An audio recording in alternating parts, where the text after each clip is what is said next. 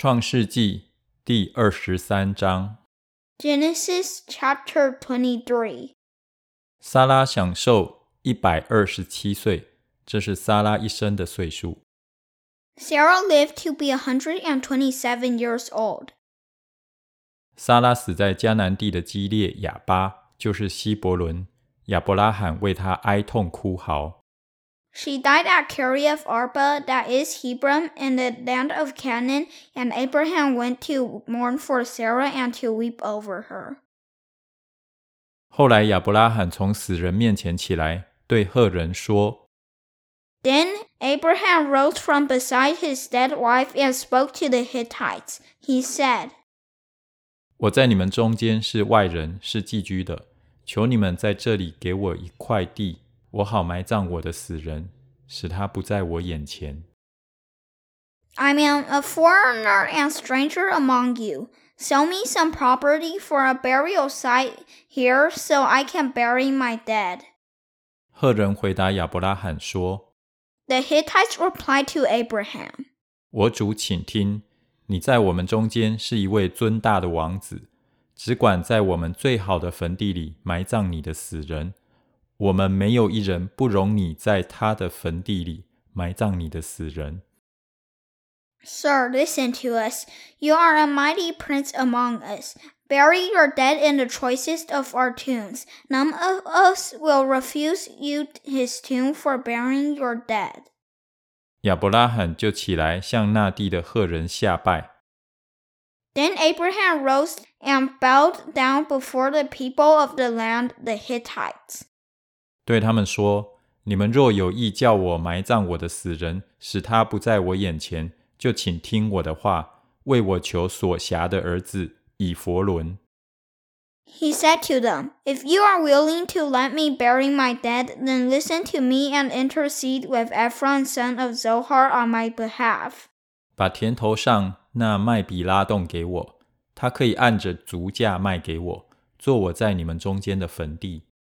So he will sell me the cave of Machpelah, which belongs to him and is at the end of his field.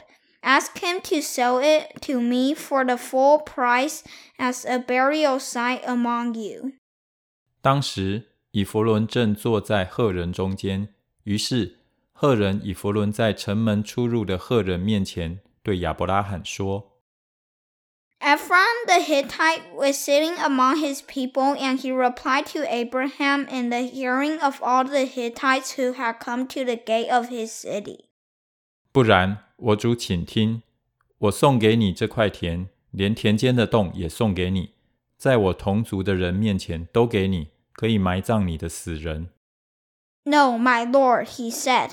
Listen to me. I give you the field, and I give you the cave that is in it.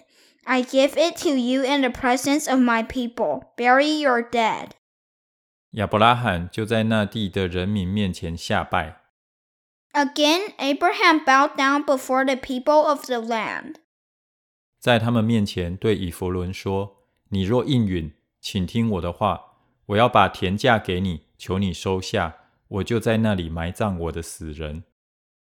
And he said to Ephron in their hearing, Listen to me if you will. I will pay the price of the field.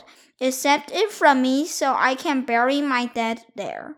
以弗伦回答亚伯拉罕说： Ephron answered Abraham, 我主，请听，值四百舍克勒银子的一块田，在你我中间还算什么呢？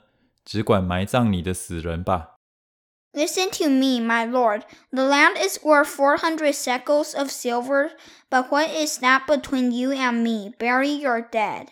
亚伯拉罕听从了以弗伦，照着他在赫人面前所说的话，把买卖通用的银子平了四百舍克勒给以弗伦。